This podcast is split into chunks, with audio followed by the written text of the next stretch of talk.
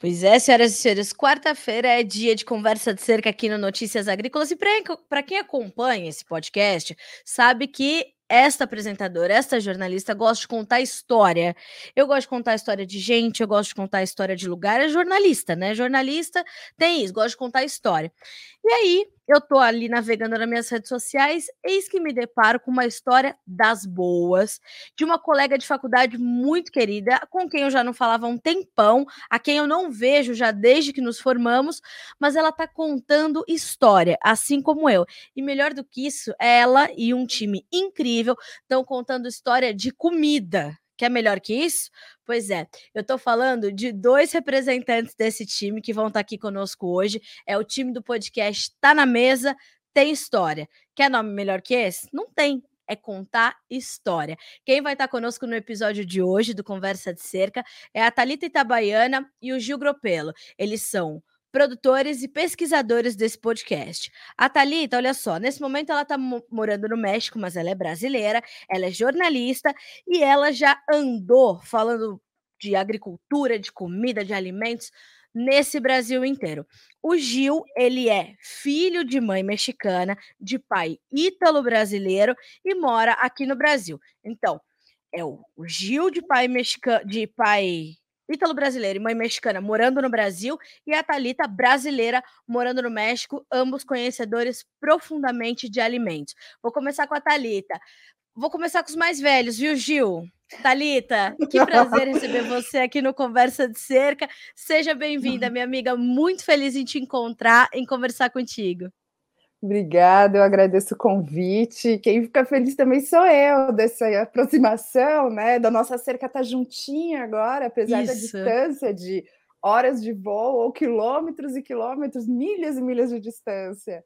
Obrigada pelo convite, Carla. Nós é que agradecemos a sua participação aqui com a gente. Gil, você viu, né? Já entreguei eu e a Thalita, e você com a sua jovialidade, a sua juventude, tanto que você tem a ensinar pra gente. Seja bem-vindo também, é um prazer receber você aqui no Conversa de Cerca. Muito obrigado, Carla. É um prazer estar aqui com vocês, com Thalita. É, e é maravilhoso, né? Esse sistema online que agora a gente está em cantos diferentes e tão pertinho ao mesmo tempo. Muito obrigado. Eu que agradeço. E, pessoal, a gente tem um terceiro componente desse time do Tá na Mesa Tem História, que é a Érica, Érica Werneck. Ela é editora-chefe do podcast e uma jornalista muito experiente, também muito conhecedora e muito curiosa sobre o tema, que é o que eu pude sentir ali ouvindo os episódios de vocês, né? Thalita, queria que você falasse um pouquinho sobre a Érica pra gente. A Érica é um presente na nossa vida. Ela veio, para quem já percebeu, eu e o Gil, a gente tem uma diferença de idade, a Érica é, faz outra distância também entre nós, então as nossas diferenças nos atraem e completam o projeto. Ela é uma jornalista super experiente, por, passou por redações do Brasil de importantes veículos, tem uma, uma bagagem de Brasil também, que, pelo amor de Deus, viajou desde o mais longe ao mais próximo, conhece tudo. É, a Érica está com a gente no projeto como editora-chefe, coordenando toda essa, essa diversidade de, de temas que a gente trabalha. E é uma querida, desde já mandar um beijo. Beijo, Érica. Espero que ela esteja, esteja nos acompanhando, né? Tá, é, então a gente a gente vai mandar um beijão para a Érica e esperar que ela esteja conosco também nos próximos, que eu já quero deixar pré-agendado próximas conversas, viu? Bom, comecei com a Talita, aí vou passar para o Gil e a gente vai batendo essa bola sobre a história do podcast. Gil, como é que surgiu essa ideia de falar sobre a história dos alimentos que eu achei brilhante? Essa ideia, ela surgiu, eu caí um pouco de paraquedas nela. Agradeço muito a Thalita e a Érica por me colocarem nesse projeto. Eu lembro que ele foi semelhante a um projeto final para um curso que a Thalita estava fazendo. E eu era o piloto, eu era o teste. Ela falou, Gil, você vem é, e a gente vai fazer uma entrevista com você e você vai ser o especialista sobre o milho. Você vai falar sobre o milho na cozinha brasileira e na cozinha mexicana. O resultado foi bem interessante e ela acabou me convidando para fazer parte do projeto junto com a Érica. E foi quando nasceu o podcast, com a intenção principal da gente contar a história dos alimentos. E não só dos alimentos, mas de tudo que rodeia eles, desde a origem, desde os preparos, técnicas indígenas, é, todas essas riquezas culturais que envolvem o alimento e principalmente aquilo que ninguém sabe esse aquilo que ninguém sabe, que é o que me que me brilha os olhos, Gil, porque trabalhando de um lado onde o alimento é produzido, eu percebo que o consumidor final é, tem essa distância ainda muito grande com o conhecimento ou do conhecimento sobre esses alimentos. Vocês sentiram isso quando começaram a produzir o podcast? Sem dúvidas. É, foi bastante frequente a quantidade de vezes que eu ao estar fazendo as pesquisas, comentava alguma curiosidade com um colega ou com um familiar ou algo do tipo, e me falavam: Nossa, eu nunca tinha ouvido falar disso. Para quem já está na cozinha há um tempo, que a gente já está estudando durante o período de faculdade ou até mesmo durante o mercado de trabalho, a gente acaba se adaptando, conhecendo, ouvindo sobre os ingredientes. Mas quem é, é leigo no tema não sabe nada, nada, nada, nada. Por exemplo, é, recentemente o nosso episódio lançado foi o do tomate.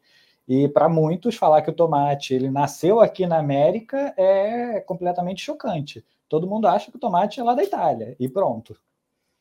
E nascer de uma erva daninha, as pessoas sabiam menos ainda. Muito menos. Talita, é, você antes de chegar até aqui, você teve uma história também no agronegócio, você trabalhou em algumas multinacionais, você conheceu, portanto, de perto a produção de alimentos. E eu queria saber se o seu sentimento é semelhante, se você também sente que as pessoas desconhecem a origem dos alimentos. Eu lembro da minha. Eu trabalhei, para quem não me conhece, eu trabalhei nas grandes empresas agrícolas do, que estão no Brasil, então, vi de perto o agronegócio, senti, me apaixonei e apesar de eu ser ur, super urbana, é no campo que meu coração bate. E tendo próximo à terra, à produção, eu tive noção da semente à prateleira e da prateleira, depois que eu fui para a cozinha, da prateleira para o consumidor. E o espaço de informação entre esses grupos se perde muita informação, muito conhecimento fica no meio do caminho. E quando eu conversando com o homem do campo, conversando com o agricultor, conversando com os pesquisadores, já vinha aquela vontade de contar aquelas histórias para para massa, né? E aí, quando eu vou para a cozinha, e na própria cozinha, muitas das informações é, não são conhecidas. A gente não fala só de passado no podcast, mas resgata isso, que é uma parte muito importante Sim. da história dos alimentos. Então, eu vejo que hoje, depois do lançamento do podcast, uma série de pessoas, conhecidos e não conhecidos, se surpreendem com as histórias como o Gil contou do tomate, mas muitas outras, por exemplo, que o, a baunilha, o cacau, a batata, a, a mandioca, mais ou menos se imagina, mas que tudo isso é originário aqui das Américas. A gente acabou optando por fazer esse grupo de alimentos das Américas pelo potencial que esse todos esses produtos que vieram da nossa terra tem hoje na história da humanidade. Então, eu acho que o que nos surpreende é também o que vai surpreender aos outros. E aí a gente se apaixona nesse caminho de histórias. E esse caminho de histórias é um caminho que eu percorro também, tá, e, e, eles acabaram se cruzando, portanto, nesse podcast. É, e nesses, nesses caminhos todos que a gente percorre, a gente vive, o agronegócio que sente e onde bate o nosso coração, que realmente o meu coração também bate no campo. Apesar de toda a minha vivência urbana, não tenho qualquer relação é, com o campo, né? Ao contrário de muitos jovens que estão hoje no agro, eu não tenho essa, essa relação nenhuma com o campo, só o que eu construí aqui dentro do Notícias Agrícolas. Eu percebo que nós ainda podemos, com esses caminhos de história, de resgate, eu achei que essa palavra resume bem o que a gente está falando, é resgatar essa história, Thalita, ela aproxima também essas duas cenas, a cena urbana da cena rural, que ainda tem uma distância e que ainda tem umas pontes meio meio bambas ali, né? A gente percebe que a informação para passar de uma de uma cena para outra, ela sofre muitas distorções. Você sente isso também e você sentiu participando dessas várias cenas, você sente que isso realmente ainda é um problema? Com certeza, Carla. É, completando até a minha formação, eu estudei muito, continuei estudando nas universidades da vida, e outra ponta dessa, dessa estrutura é a academia. E isso dentro do próprio agronegócio, quando eu estava no agronegócio, a aproximação da academia sempre foi muito importante, mas a tradução da pesquisa para a prática econômica, para a prática diária no agro, ela também, por mais que seja valorizada, ela ainda está distante. Esse outro cenário, que a própria produção, o produtor e com seus alimentos, com seus processos, e o, e o consumidor final, para mim, essas três células elas são muito importantes nesse, na formação desse órgão, que é o que a gente tem como Brasil, né, o celeiro do mundo, super clichê falar isso, mas a gente, o Brasil é agrícola, e valorizar o Brasil agrícola é muito importante para a essência e se conhecer como brasileiro. E isso, quando a gente fala que o cacau é originário da Amazônia, por exemplo, a gente está valorizando um produto nosso. Falar que as pimentas são originárias da América do Sul, falar que o tomate tem a sua origem nas América, na América do Sul, é falar que, desde sempre, do começo da nossa história, o homem das Américas é um homem agricultor. É um homem que pegou uma grama há 10 mil anos atrás e transformou no milho. Então, assim, valorizar essa ciência por trás do homem latino-americano, do homem americano, é a gente também não ficar só olhando para a Europa como o ambiente de informação, o ambiente de tecnologia, é olhar para o nosso, para a nossa região com muito respeito, e o nosso passado, principalmente, com muito valor. Esse valor, é, Gil, agora queria passar a bola para você. Como é que tem sido é, a construção dos seus valores diante dos alimentos, né?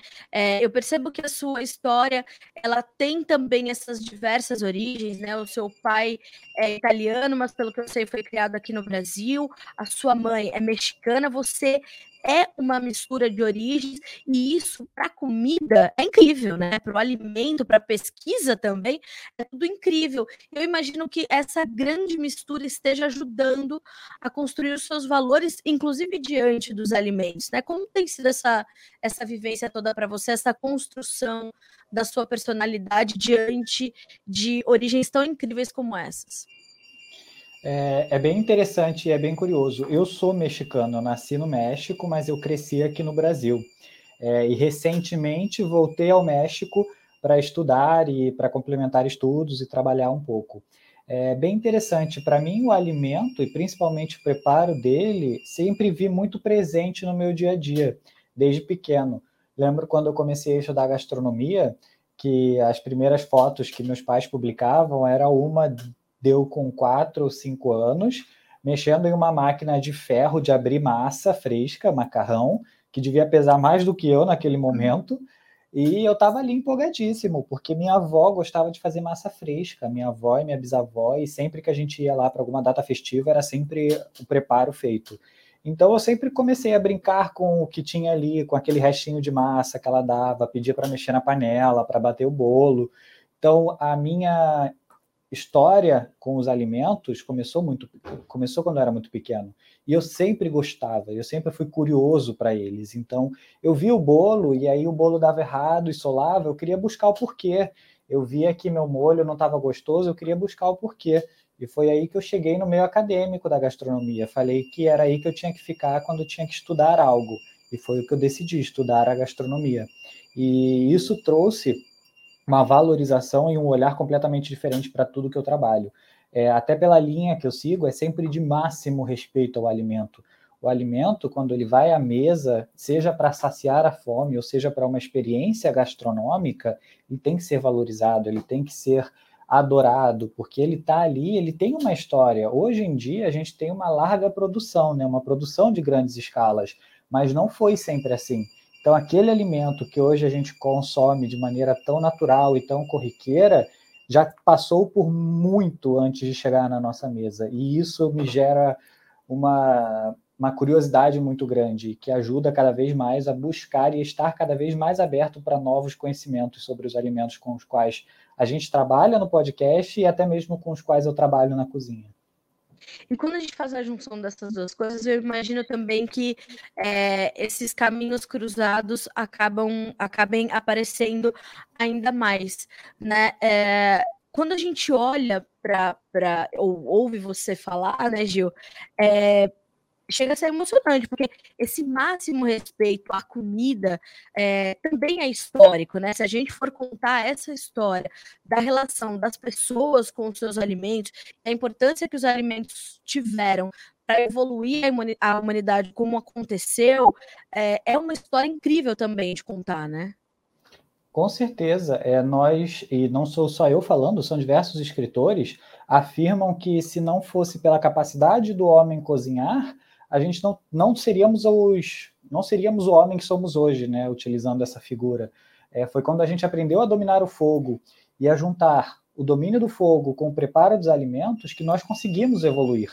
Tem até um escritor que fala que o homem só se tornou sapiens quando ele aprendeu a ser culinários. Eu adoro essa frase, porque é verdade. Foi quando a gente começou a cozinhar os alimentos, a dar o máximo de benefício que eles podem oferecer para o nosso corpo, para a evolução. E além disso, de nutrir o corpo, alimento sempre foi sagrado, é, seja para a região qual for, para os povos os quais tenham as suas crenças. Alimento sempre foi oferenda, sempre foi símbolo, sempre foi vida, sempre foi algo que é até hoje adorado e deve ser assim até os dias de hoje ali você tem esse mesmo sentimento que esse histórico da humanidade, o histórico dos alimentos são quase que o mesmo? Olha, Carla, desses meus estudos, o meu último foi uma formação em antropologia da alimentação nas Américas. E aprendi muito sobre hábitos de consumo e o que nos leva a estar aqui hoje como humanidade. E o que a gente carrega no nosso cotidiano. Então, o impacto, a gente, como ser humano, a gente não tem ideia do impacto do alimento e da agricultura no nosso cotidiano. E isso é incrível, apaixonante saber o, a relação que o homem tem com a terra e que a terra retribui para a gente. Então, enquanto a gente planta uma semente e cuida dela, vai vir uma árvore, é, o homem pode desenvolver e melhorar essa árvore, trazer um fruto mais saboroso. E um cozinheiro vai pegar essa, esse fruto e vai transformar em uma refeição. E essa refeição vai, vai juntar uma série de pessoas na mesa e facilitar conversas trazer boas lembranças. A gente, todo mundo vai ter que tem acesso aos alimentos na quantidade, na qualidade que precisa ter, certamente vão ter boas lembranças em volta de uma mesa. E é isso que eu acho que o alimento proporciona para gente, né? Eu concordo. E embora eu acho que seja é, determinante a gente honrar a história, acho que é, a gente só sabe para onde a gente vai quando a gente sabe de onde a gente veio. É, eu acho que é muito interessante também a gente pensar na alimentação para o futuro, para gerações futuras, né? O que o mundo espera da produção de alimentos? Como é que você tem sentido? Você que é uma estudiosa da alimentação, Thalita, assim como o Gil, como é que você tem sentido esses desafios que estão propostos aí para os próximos anos, para as próximas décadas, quando a gente pensa em produção de comida? O aumento de produtividade é necessário, mas mais que o aumento de produtividade, é a utilização correta dos alimentos. E utilizar correto é pensar, por exemplo, vamos trazer um exemplo muito nacional, a mandioca. Tudo pode se aproveitar da mandioca, mas normalmente a gente só utiliza a raiz dela. O conhecimento do alimento de maneira integral é importante não só pela parte nutricional, para entender o que aquela parte do alimento pode contribuir para a gente, como também para evitar o desperdício. A, a, quantidade que a gente produz hoje de alguns alimentos já é necessária, já é suficiente para alimentar o mundo. O problema está na distribuição desses alimentos e a forma de armazenagem, de transporte e o acesso a eles. O desafio principal é ter respeitando o meio ambiente, o solo e tudo mais, é entregar para a população um alimento economicamente viável, de uma maneira muito mais saudável, onde ela possa ter acesso. E isso é ter acesso, é que o homem ter, o consumidor ter acesso a um alimento que ele saiba manipular. Então, eu acho que o principal desafio é para o produtor, sim, ter um aumento de produtividade, um aumento de qualidade, considerando que a gente está passando por mudanças no, climáticas importantes, e isso vai impactar na produção de alimentos, mas também no consumidor, na maneira que ele processa o alimento. Então, eu acho que essas duas partes cada vez mais precisam se conversar para a gente ter acesso à quantidade não só de caloria, mas também de nutrientes. E os estudos recentes da FAO mostram que nós ainda temos é, números muito elevados quando a gente pensa em desperdício de alimentos, e principalmente é, olhando para as Américas, né, Thalita? O pós-colheita é um processo muito difícil. Quando um produto, principalmente de hortifruti, ele é, ele é colhido, ele já começa seu processo de deteriorização. E é importante entender, o consumidor entender, que a, a fruta, a verdura, ela não está feia, ela pode estar feia, mas ela ainda está no seu momento de consumo. Entender também, por exemplo, o Cássio, que a gente entrevistou, um chefe especialista em, em, comida italiana, nesse episódio do tomate, ele fala, ele dá várias dicas de como armazenar o tomate.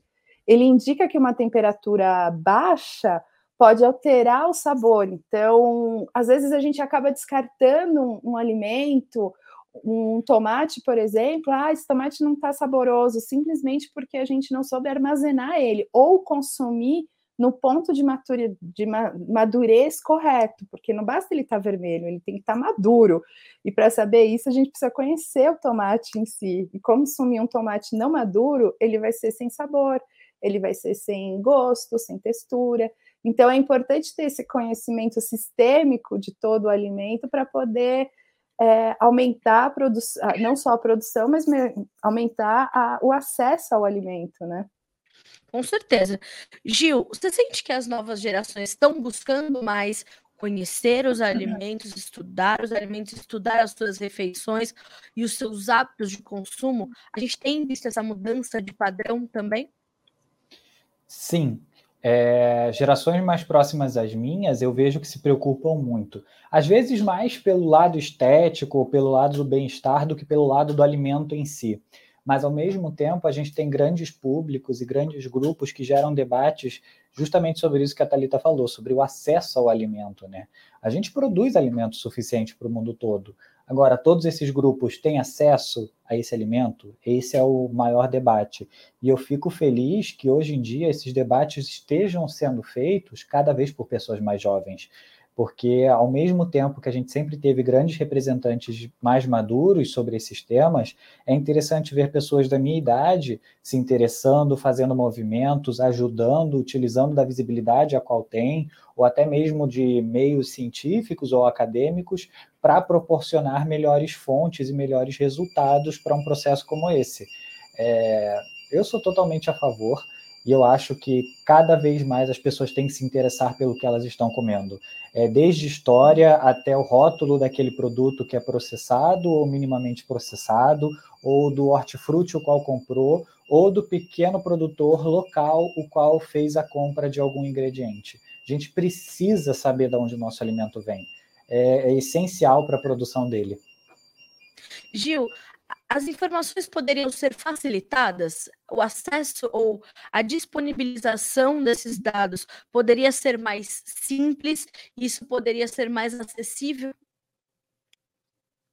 Sem dúvidas, poderia ser mais simples, mais acessível, mais direta e mais divulgada. É, no México, por exemplo, recentemente teve uma lei que foi implantada Talita me corrija, porque eu já não estou no México, uhum. mas que os pacotes dos alimentos ultraprocessados, eles vêm com selos de alto índice de sódio, de açúcar, de conservantes, algo que no Brasil a gente não vê. É, esse é só um dos temas. Isso é mais do que essencial, porque muitos dos públicos, e, e é fácil para que eu fale, para que você fale, para que a Thalita fale, o que, que vem dentro daquele pacotinho de macarrão instantâneo. A gente consegue. E agora, a pessoa que não tem é, essa facilidade de leitura, essa facilidade de compreensão, como ela sabe o que, que ela está consumindo? Sim. Então, isso é, é, muito importante. Esses dados estarem expostos e claros para que as pessoas saibam é muito importante. Talita, o Gil traz informações é, muito ricas. Eu acho que ele traz para essa conversa um ponto importantíssimo, que ou dois pontos muito importantes, né? É, o fato de um, um, ainda um grande número de grupos que não têm acesso à, à comida, embora o mundo esteja produzindo alimento suficiente para todo mundo, não há dinheiro para todo mundo para que eles tenham acesso a esses alimentos e os debates estarem mais fortes e acontecendo entre lideranças mais jovens. Uh, você que viveu né, essa parte do agronegócio e hoje vive a parte das refeições, como é que você sente essa essa discussão que precisa se intensificar, na minha modesta opinião? Como a gente vai fazer para dar acessibilidade à comida para mais pessoas, cada vez mais pessoas, né? Como é que a gente está inserido nesse debate?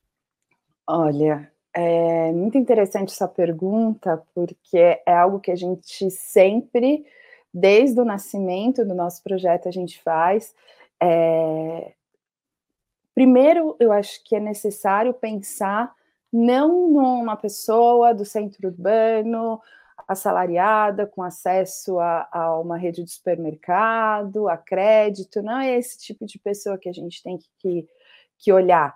A gente tem que olhar a sociedade como um todo. A sociedade, por exemplo, é, quantos programas de culinária, quantos programas sobre alimentos a gente vê em maneira que seja acessível para deficientes visuais ou deficientes é, auditivos.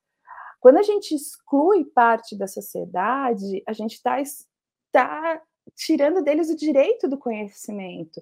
Então, a gente sempre olha, é, desde que começamos o nosso projeto, e essa é uma iniciativa que eu acho que começa a, por nós, porque não tem outros projetos que olhem de maneira sistêmica a alimentação, incluindo deficientes.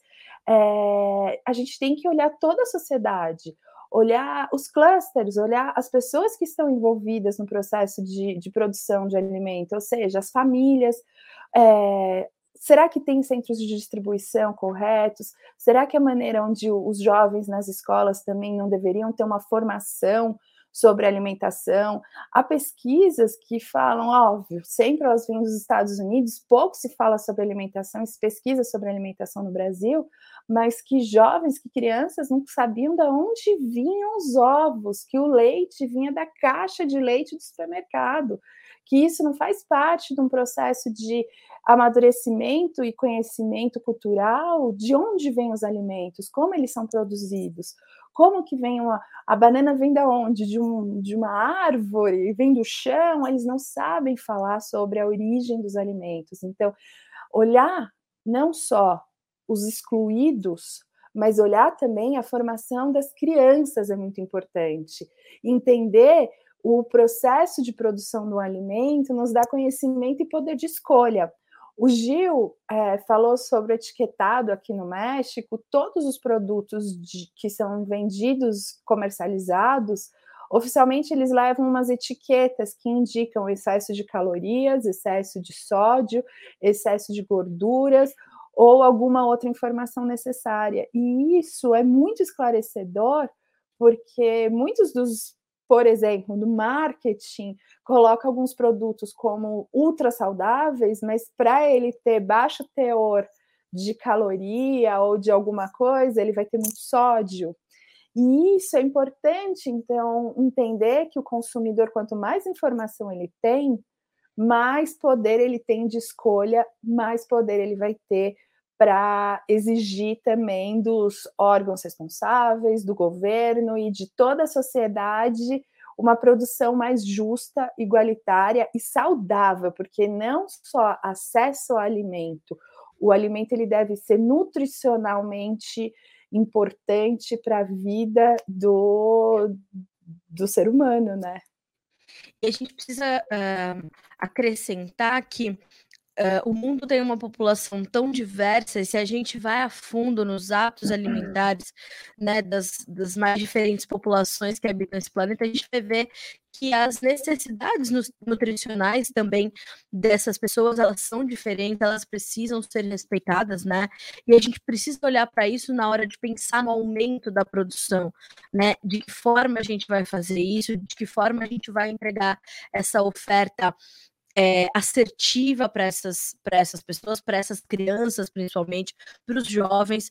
É, e isso é um, um, assunto que, inclusive, a gente debate muito aqui no Notícias Agrícolas, porque as pessoas imaginam que, porque a gente fala para os agricultores ou para os produtores familiares, os produtores rurais, a gente não está pensando nos consumidores finais. E a gente vem tentando, de fato, criar essas pontes para que as pessoas, de fato, conheçam de onde vem a sua comida, conheçam aquilo que estão comendo, porque esse poder de escolha é o que te tira de ser refém da sua necessidade, de você comer aquilo uh, que te dão, né? Uh, ou que você ou que você pode receber naquele momento. E quando a gente pensa nessas alternativas, é completamente é, importante a gente pensar nessa educação, nessa formação sobre alimentação, sobre a qual não se fala, essa falta de pesquisa sobre alimentação no Brasil. Tudo isso precisa ser repensado. E a gente fala muito aqui, Thalita e Gil, um conceito de comunicação educativa, né? Parar de, de de trabalhar com a comunicação tão reativa, principalmente dentro do nicho do agronegócio, e trazer uma comunicação muito mais educativa. E pelo que eu estou podendo entender aqui, o Tá na Mesa Tem História é uma dessas iniciativas de comunicação educativa, né, Thalita? Com certeza, a gente tem como, como objetivo é, deixar muito fluida a conversa sobre alimento, com assuntos importantes, alguns inclusive assuntos densos, falando de tecnologia, de desenvolvimento e tudo mais. E além disso, é, é levantar a bandeira que é inadmissível num país como o Brasil, que produz tanto alimento, que produz tanta tanta coisa boa de proteína vegetal e derivados de leite e tudo mais, o Brasil ter a quantidade de pessoas passando fome do que tem no Brasil é inadmissível. Então a gente considera que o acesso à informação é o princípio para o consumidor é, exigir que não só tenha acesso, mas também tenha é, os governantes possam também fornecer esse tipo de necessidade básica para para que o Brasil cresça, né? O Cássio Aires está com a gente, ele está dizendo o seguinte: eu sou fã do Tá na Mesa. As pessoas acham que os produtos nascem nas prateleiras. Esse podcast tem como seu padrinho Marcelo Tass, que foi um dos primeiros episódios que eu fiz do Conversa de Cerca, foi com o Tass, e ele que deu nome no podcast, e ele trouxe uma das, ele falou, uma das minhas primeiras lembranças assim de, de jovem saído da roça é de estar no ônibus voltando da universidade para casa e de ver as crianças olhando pés de laranja e falando: "Mãe, tem laranja pendurada naquela árvore, como é possível?" E aí a mãe explicando: "Não, filho, a, laranja nasce ali e tudo mais". E o Taz como grande comunicador que é, educador que é também, ele já fez esse questionamento há alguns anos quando a gente começou esse podcast. Eu percebo que a gente ainda não conseguiu evoluir tudo que a gente poderia ter evoluído nesse tempo. Gils, você que é um cara que ainda está muito na academia, você sente que a gente tem espaço para incluir as informações sobre alimentação no conteúdo educacional, principalmente de crianças e jovens? Sem dúvidas, eu acho que isso é mais do que essencial.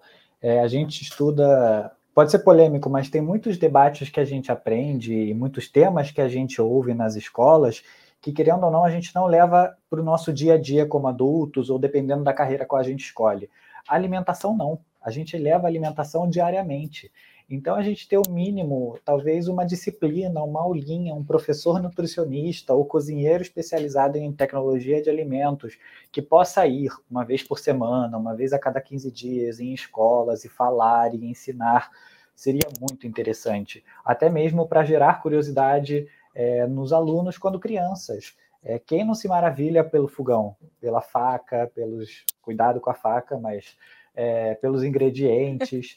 Então, ter isso na escola como algo que eles têm que aprender seria muito interessante.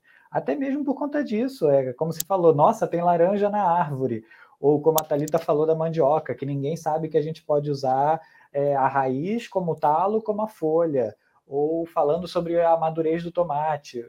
Tem gente que vê uma banana que a casca está preta e não pensa duas vezes e joga fora. É, a casca da banana estar preta não significa nada. Se você pega uma banana verde e coloca na geladeira, a casca fica preta e ela vai continuar verde por dentro. Ela só vai oxidar a casca por conta da temperatura. Então, por conta disso, coisas bobas, a gente acaba desperdiçando tanto alimento e que poderia ser explicado de uma maneira tão fácil para as crianças, assim como a gente explica, ah, o azul e o amarelo fica verde, tomate, se a gente deixar fora, ele fica mais gostoso. Para mim é simples, é igual um mais um. Então eu não vejo por que não poderia estar dentro de planos de ensinos é, de ensino fundamental, ensino médio, ou até mesmo no jardim de infância, é, se é ainda o termo que se utiliza, é, sobre os alimentos para as crianças, sobre como utilizar, sobre qual a importância, sobre de onde eles vêm, é, é, essencial. Seria incrível a gente um dia chegar numa escola e eu poder falar com algum aluno de 3, 4 anos sobre da onde vem o purê de batata que ele tanto gosta de comer. Oh, só, só, um comentário, eu... cara. Por favor. Tem umas histórias interessantíssimas para criança que, por exemplo, que a gente pode falar que o milho verde, ele não é verde, ele, o milho verde que a gente conhece, ele não, ele é amarelo. Ele só é verde porque ele não está maduro ainda. E quando maduro, ele vira aquele milho durinho, que vai virar pipoca. Então, essa relação, por exemplo, aí a pipoca, ela estoura porque ela tem uma gotinha de água dentro daquele grão e que esquenta. E essa expansão da água faz explodir e virar uma pipoca. Olha quanta ciência a gente consegue ensinar só comendo. Então, assim, ah, é física, é genética, é, é uma cadeia de conhecimento dentro da, da, alimentação que poderia ser muito melhor explorada pelas escolas, sem dúvida. E eu acho que uh, além de tudo isso, a gente poderia promover uma introdução alimentar muito mais rica para essas crianças, né? Porque as crianças que não sabem de onde vem uma banana, pode ser que ela tenha certa restrição na hora de provar uma banana, da mesma forma que ela pode ter uma restrição a uma folha de couve, né? Ou um pedacinho de cenoura, um pedacinho de tomate.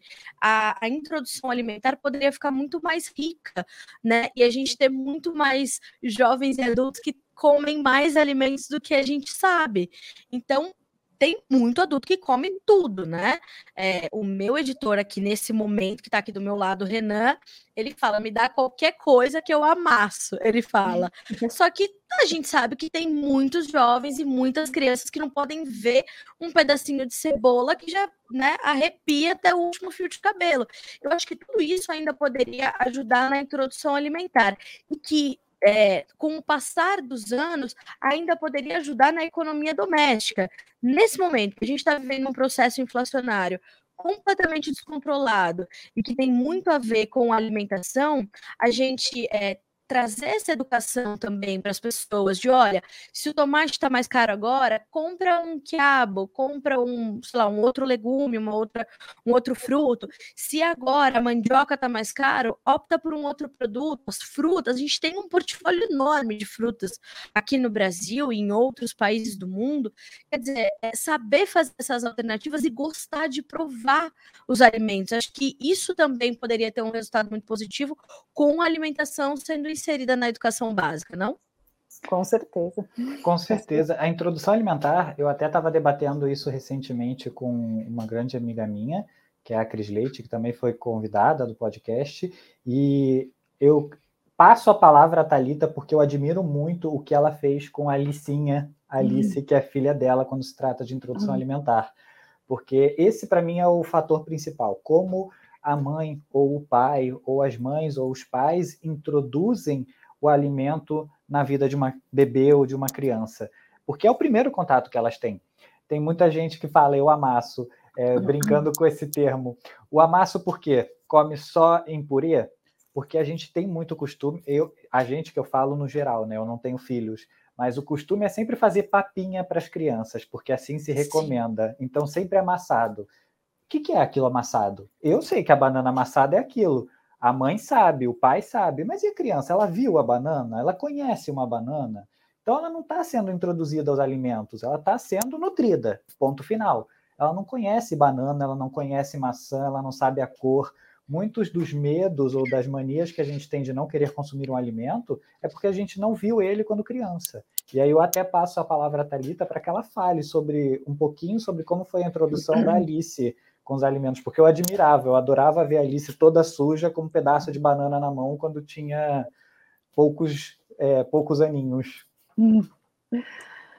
A Alice ela tem dois anos e quatro meses, minha filha, e desde sempre ela come pedacinhos de coisas. Também come outras texturas, mas eu aprendi isso é, contrariando várias frentes, e hoje em dia se preconiza para as mães, né, que a introdução alimentar seja pelo sabor do alimento e pela textura do alimento, não pela questão nutricional, ou seja, colocar tudo dentro de um sopão e enfiar água goela abaixo, porque tudo vai ter o mesmo Sim. sabor.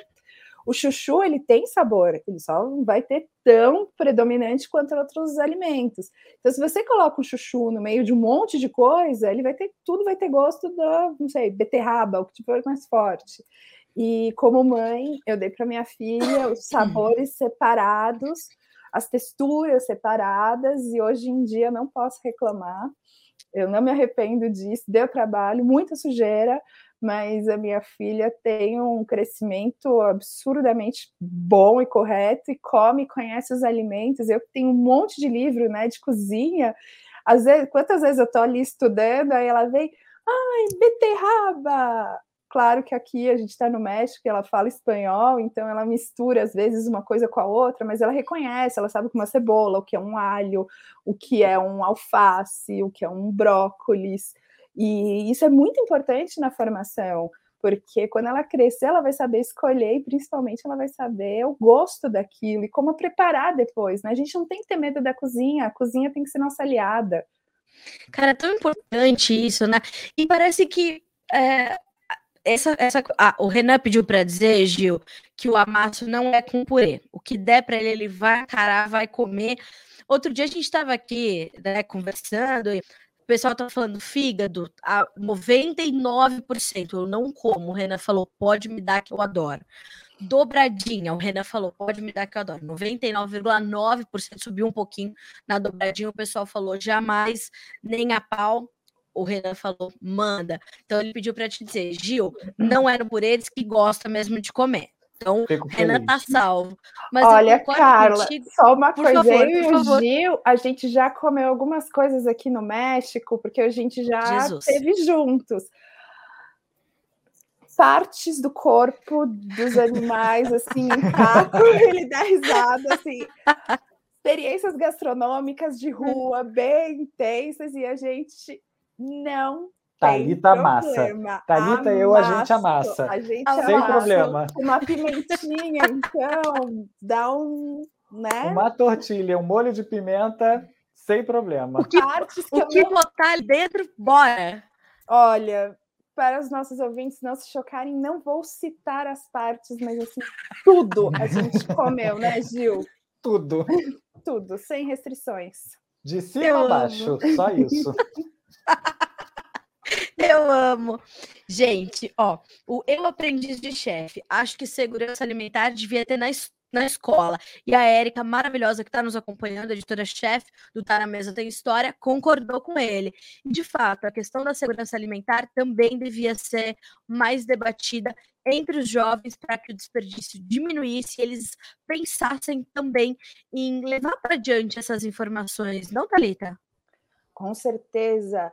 Muita gente nem sabe o que é o termo segurança alimentar. Sim. Muita gente não sabe nem manipular um alimento de maneira segura para não trazer consequências de intoxicação e outras, outras reações. Então, assim, o debate profundo hum, que passa por, pela qualidade do alimento, pela qualidade nutricional, ele segue por uma barreira que é muito muito alta de segurança alimentar. E quem, e quem tem interesse com isso, a gente tem muitas informações é, disponíveis na internet que eu acho importantíssimo ser abordado para quem quem é consumidor, porque não adianta você consumir um alimento, você tem que saber a procedência dele, como ele foi produzido e o que, que ele traz dentro dele de resíduos, de estruturas, e que é muito, muito importante para no futuro a gente ter um, uma saúde boa, porque não adianta você consumir vegetais, você tem que saber como são esses vegetais e como eles foram produzidos, né? E também os ultraprocessados e processados, não importa, mas a segurança alimentar é essencial na vida do consumidor e do produtor. E Lita, com... Gil, mas não, por favor. Queria só complementar o que Thalita e você, eh, você falaram e também o nosso ouvinte, é que é muito interessante, eu acho que seria muito legal, principalmente a gente chegar, e eu faço isso muito com os meus alunos, é o debate sempre do termo alimento seguro e segurança alimentar, porque uhum. poucos sabem a diferença desses termos, acham que é o mesmo, é, quando fala-se segurança alimentar, logo falam nutricionista. E não, segurança alimentar pode ser debatido por muitos profissionais. A gente, quando fala de segurança alimentar, a gente fala até mesmo do acesso de, do alimento à sociedade, não somente do alimento ter X quantidade de nutrientes. Então, eu acho que até antes de chegar nas escolas, nós, ma maiores, mais maduros, deveríamos aprender a diferenciar esses termos, porque muitas das vezes a gente peca quanto a isso. Não, concordo. Acho que é, é por aí o caminho. E eu estou realmente muito feliz de ter é, visto ontem uh, o, o, vídeo da Thalita, de ter dado certo uh, esse podcast, porque muita informação rica para a gente dividir com os produtores rurais, inclusive, para que eles também invistam na tecnologia de disponibilizar as informações sobre a sua produção né? Acho que a gente tem que trabalhar com isso também, que a, a, disponibilidade de dados, né, que hoje é uma demanda dos consumidores, ela comece realmente no campo, né? Isso já é um, uma realidade, mas que isso se intensifique. Então, Talita, Gil, muito obrigada por aceitarem o nosso convite, por estarem conosco aqui no Conversa de Cerca. Né? Que bom que a internet está só aproximando as fronteiras. Fico muito feliz. Talita. Eu que agradeço a oportunidade. Essa é uma história que só começa porque eu acho que a gente tem que conversar muito, Carla, para fazer muita coisa junto, porque a gente a, a conversa cada dia vai agregando alguém mais na nossa mesa, agregando uma pessoa a mais, outra, outra, e todo mundo vai contribuir com algo. Então eu agradeço a oportunidade, a sensibilidade sua de, de trazer esse tema e eu convido a todo mundo, não importa se você é produtor, se você é consumidor, se você não cozinha nada, que ouça o podcast. Nós estamos nas principais, nos principais tocadores, ou acesse as nossas redes sociais, que também pode levar até o podcast, porque a gente vai trazer informação de qualidade não só para especialista, mas especialistas falando sobre isso. Isso é ótimo. Gil? Muito obrigado pelo convite. A gente fica muito feliz de estar aqui poder compartilhar. Realmente ainda tem muita coisa para ser debatida entre a gente e até entre o Tá na Mesa. Somos uns bebês. É, eu conversando com o Thalita essa, esses dias, a gente fez as contas e tem três semanas de lançamento e a gente está muito feliz com o resultado. E a ideia é essa mesmo: levar conhecimento dos alimentos a todo tipo de curioso. Eu gosto de falar isso, é curiosos, porque a gente não fala de receita, a gente não fala só de história, a gente não fala só da cor do tomate, a gente fala de tudo um pouco e essa curiosidade é muito importante para todos. Curiosidade é uma virtude enorme, né? Olha, amigos, eu estou muito feliz de verdade Estou muito satisfeita que a gente tenha iniciado essa conversa. Tenho certeza que juntos vamos longe. A gente, né, conhecimento bom é conhecimento compartilhado. Eu falo isso um episódio sim, outro também aqui no Conversa de Cerca. E o Conversa de Cerca tem justamente essa proposta, né, de ajudar a trazer soluções para essa comunicação educativa. Então, Érica, sei que você está nos assistindo, nos acompanhando. Um beijo enorme para você. Parabéns por liderar esses dois jovens é, numa empreitada tão incrível parabéns pela sua trajetória, você é sensacional. É, espero que você possa estar conosco. E a gente vai muito trabalhar junto, vai levar informação, e é isso que a gente precisa fazer. Então, agradeço vocês novamente, a quem está no México e é brasileiro, a quem está no Brasil e é mexicano. E é isso que é o Conversa de Cerca e o Tá na Mesa tem História. Pessoal, muito obrigada. A gente que agradece. Muito obrigado. Um beijo, gente. Um beijo. Até a próxima. Tchau. Até mais. Senhoras e senhores, o episódio número 52 do Conversa de Cerca, riquíssimo, muita informação boa para você que está nos acompanhando. Se você chegou agora, não tem problema, já já esse, esse podcast está na íntegra disponível para você no noticiasagricolas.com.br, no nosso canal no YouTube, lá na playlist do Conversa de Cerca, ou nos principais players de podcast, né, nas principais plataformas de áudio, assim como tá na mesa tem história. Logo embaixo do nosso episódio eu vou deixar todo o caminho para você chegar até o tá na mesa tem história, fechado? Pessoal, até a próxima, sempre um prazer estar com vocês. Te vejo quarta-feira que vem.